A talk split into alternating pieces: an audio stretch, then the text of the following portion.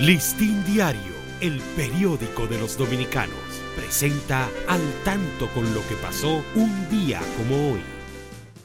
Primero de junio, Día del Banco Agrícola. Inicia la temporada ciclónica. 1806 se establece en Francia el calendario gregoriano en sustitución del republicano.